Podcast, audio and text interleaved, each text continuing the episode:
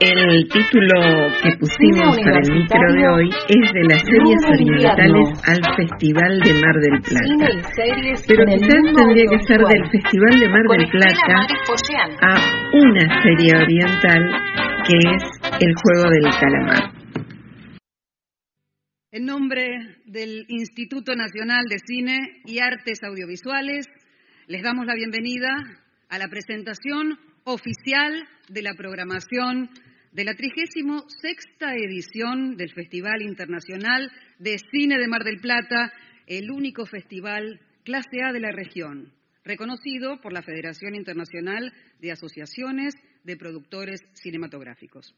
Esta es una edición dedicada a un gran realizador, a un referente, una figura fundamental de la cinematografía nacional, nuestro querido David Coco Blaustein.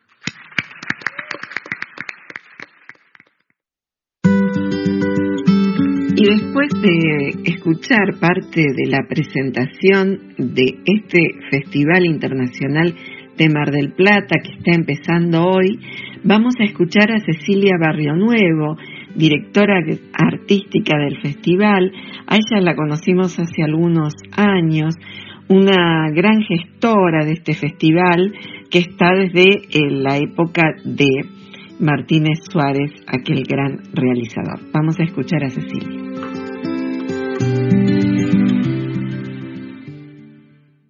Buenos días a todos, a todas.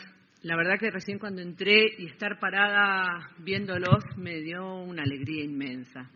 Eh, después de tiempos tan duros, eh, poder encontrarnos en una sala, eh, me parece que es para celebrar. O sea, de ahí para adelante, todo es alegría. Igualmente, como sabemos, la pandemia no terminó, tenemos que seguir cuidándonos y esta presencialidad es también gracias al altísimo porcentaje de población que tenemos vacunada.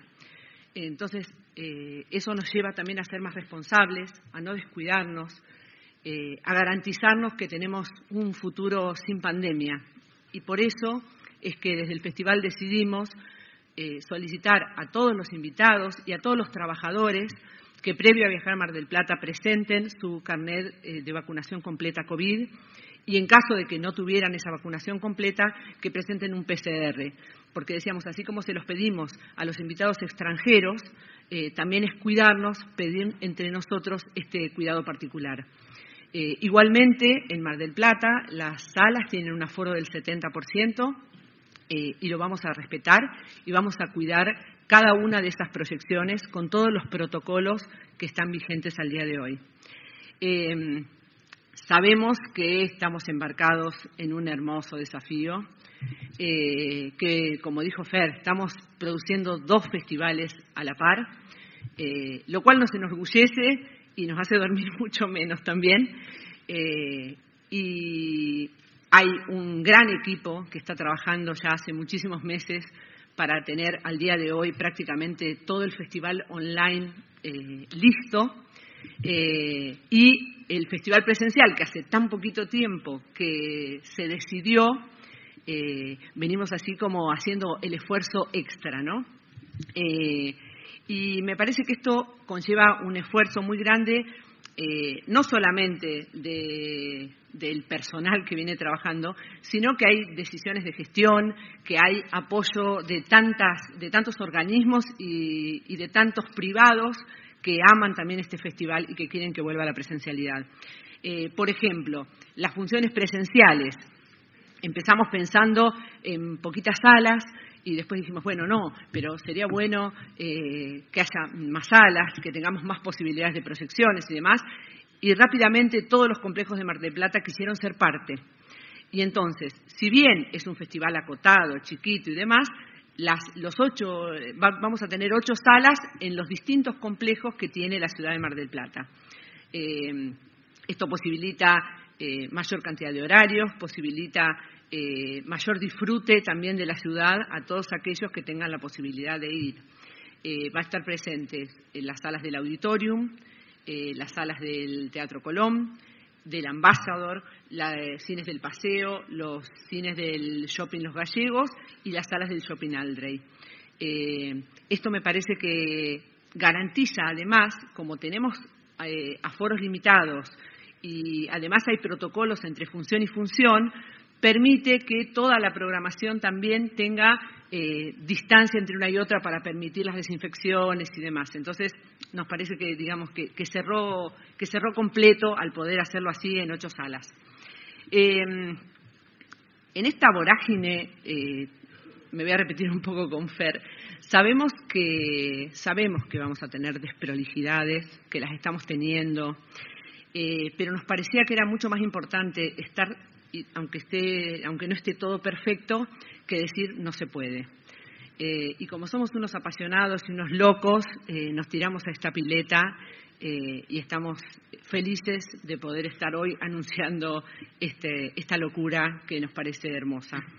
Em, realmente nos damos cuenta que al abrir la posibilidad, y esto lo digo desde producción, al abrir la posibilidad de hacerlo presencial, todo el mundo desea y espera el festival que fue siempre.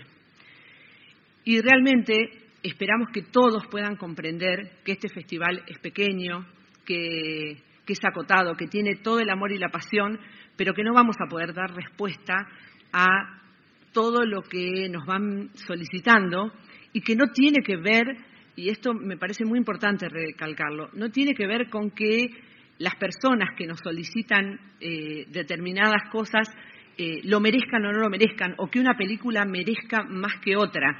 Eh, realmente espero que la gente no se sienta dolida si no podemos responder a todos los requerimientos. Es simplemente que lo estamos haciendo en las mejores condiciones posibles sobre todo porque en medio de, estas urgencias que van surgiendo cada día, nosotros no queremos perder nuestro foco. Nuestro foco es que las películas estén en salas, que el festival tenga la calidad internacional que tuvo siempre y que el público pueda reencontrarse con el festival, pueda reencontrarse con el cine. Eh, por supuesto que esperamos de todo corazón eh, que el año próximo nos encuentre sin pandemia, planificando con tiempo el festival presencial, eh, con aforo completo, el festival que siempre fue y que siempre, por nuestro deseo y por nuestro amor al cine, siempre vamos a ir por más. Y creo que todos los que estamos acá y todos los que están online sienten lo mismo que nosotros. Eh, así que con todo el cariño y con todo el amor por el festival, eh, los esperamos del 18 al 28 de noviembre y estamos a disposición para todo lo que necesiten. Muchísimas gracias. Entonces, desde este jueves 18 al 28 de noviembre se presentan más de 150 películas en salas y por streaming. La apertura será con tres en la deriva del acto creativo, un documental póstumo de Pino Solana.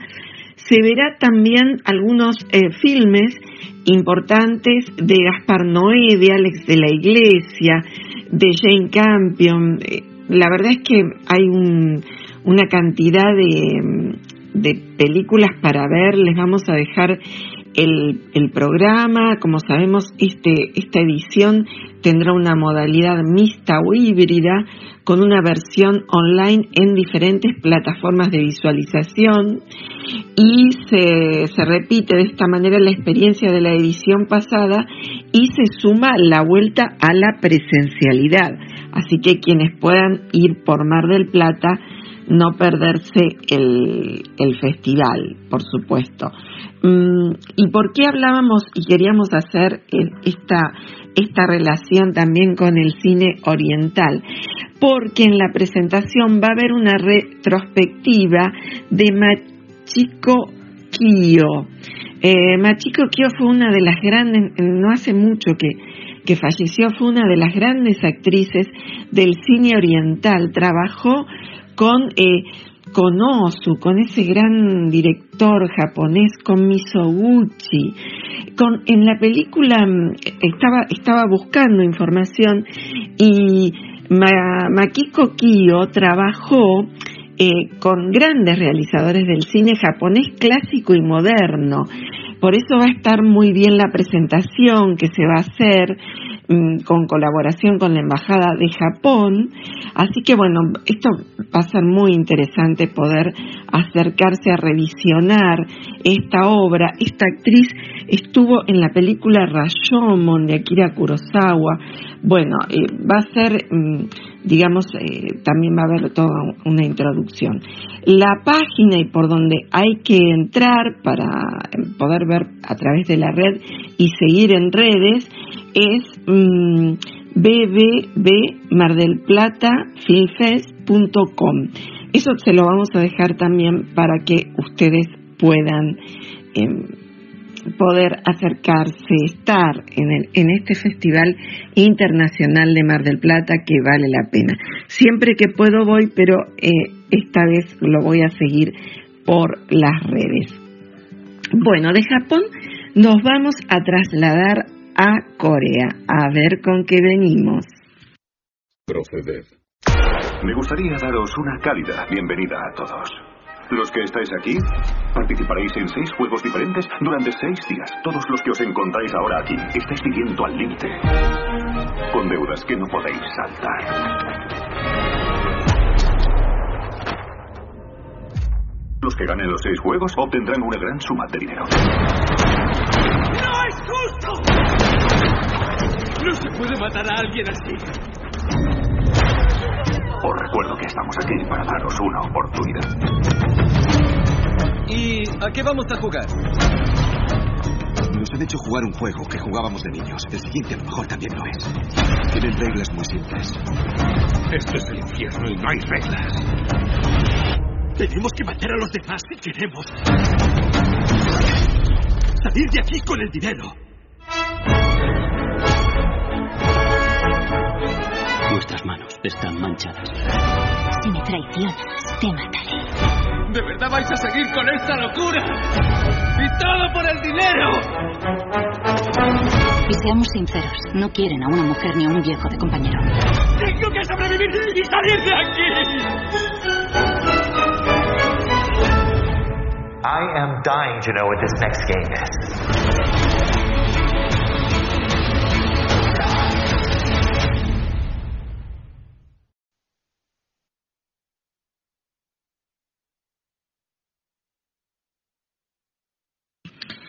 He sido de mirar eh, series, telenovelas, pero en los últimos tiempos eh, los seriales que, buscaba o miraba eh, los encontraba con una excesiva violencia que observaba en los trailers.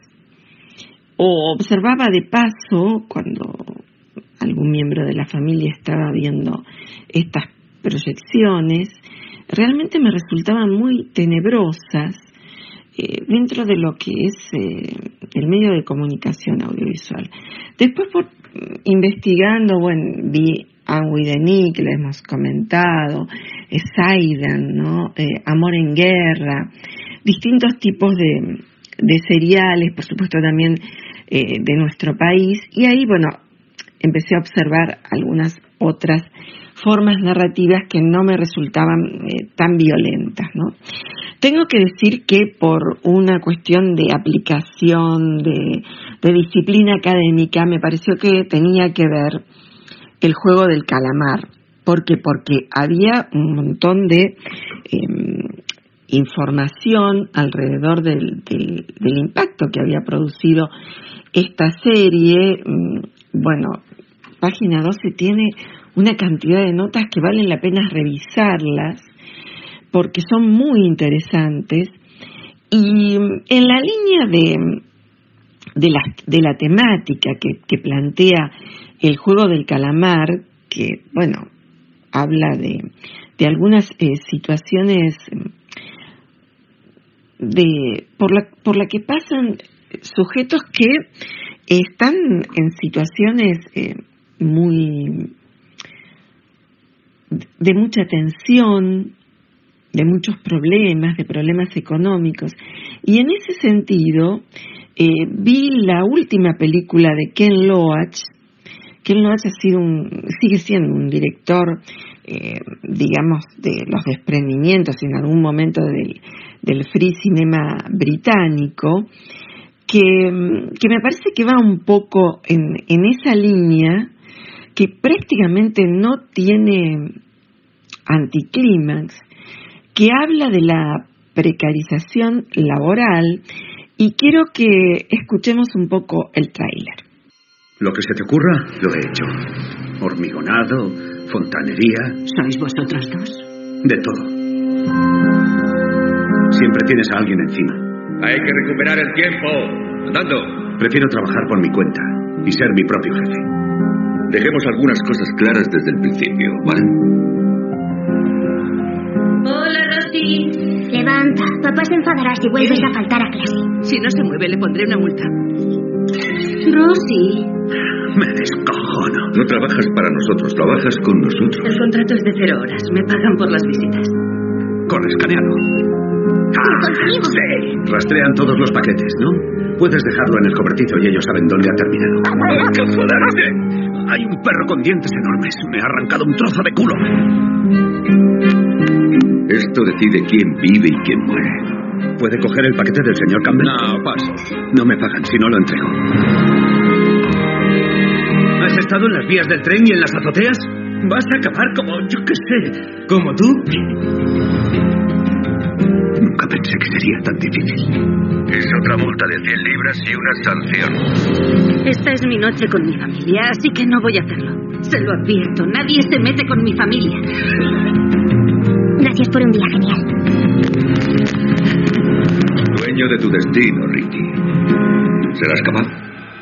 Sí. Mindalú, hay que ser de acero para comer esto, ¿entiendes, hijo? Claro. Uy,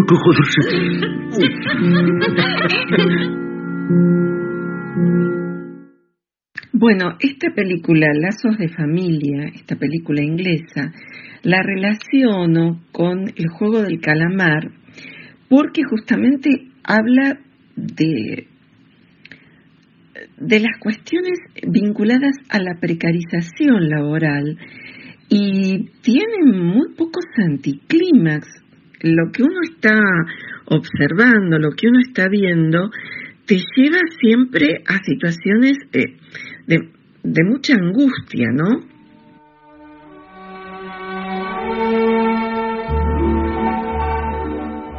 Bueno, volviendo a, al- a todo lo que tiene que está relacionado con, con el serial El juego del calamar, actualmente la industria cinematográfica coreana está en auge y se refleja por el rápido desarrollo que ha experimentado Corea del Sur en las últimas décadas. Sus avances creativos y tecnológicos son muy asombrosos. Recordemos la película Parásito, que también hablaba de estas cuestiones de las que estamos eh, conversando, ¿no? Eh, personas que están unidas por deudas, eh, trabajos precarios, em, situaciones realmente eh, de mucha de mucha angustia, ¿no? Eh, el juego del calamar es una serie distópica que se convirtió en un fenómeno de tipo global y la, la serie que está escrita y dirigida por Wang Dong-hyuk eh, ratifica la, cre- la creciente influencia de la cultura popular surcoreana y con unas eh, formas que tienen eh, de presentar esta serie, la serie realmente tiene un trabajo de la temperatura color, eh, de la, o sea, la paleta de colores, ¿no? Que realmente uno está mirando una película que es muy dura de ver, pero por otro lado tenés mucha mucha reflexión que hace ese entorno. El juego del calamar también ha, impresionado un montón porque mm, por la recepción que ha tenido y situaciones muy violentas se han producido alrededor de eso.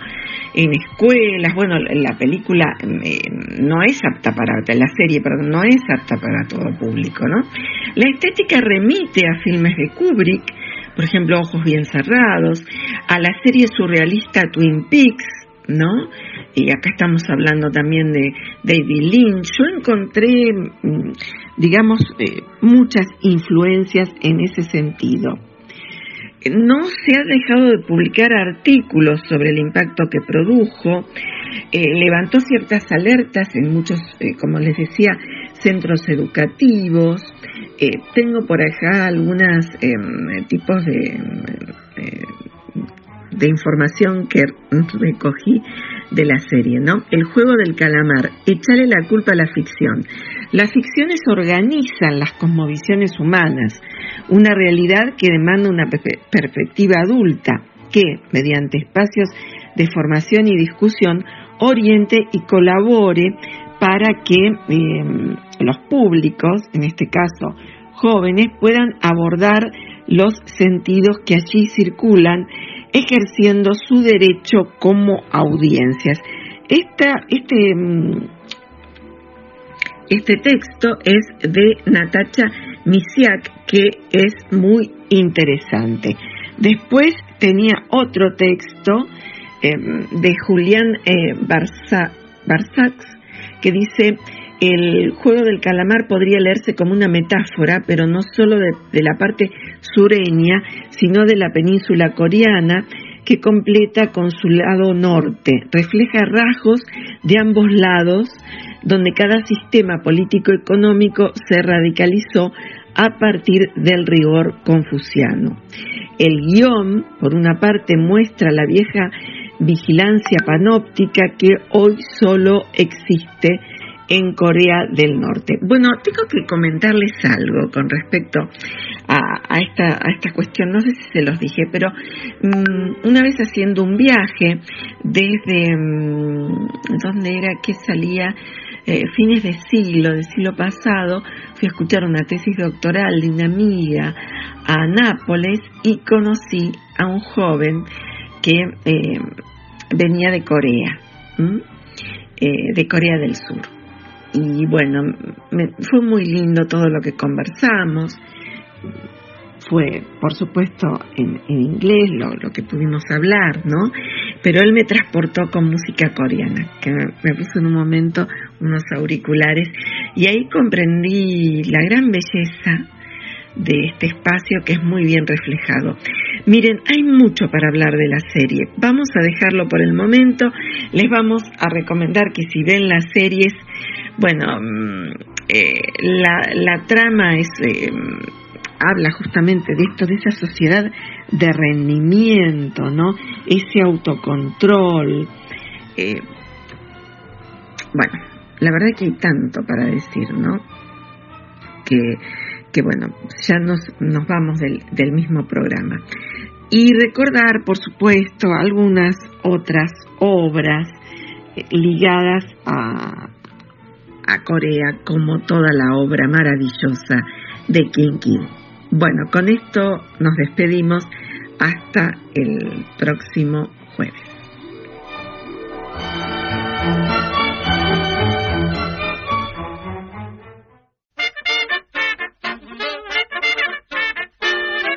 Universitario Luna Invierno con Estela Maris Poyean en el hilo invisible.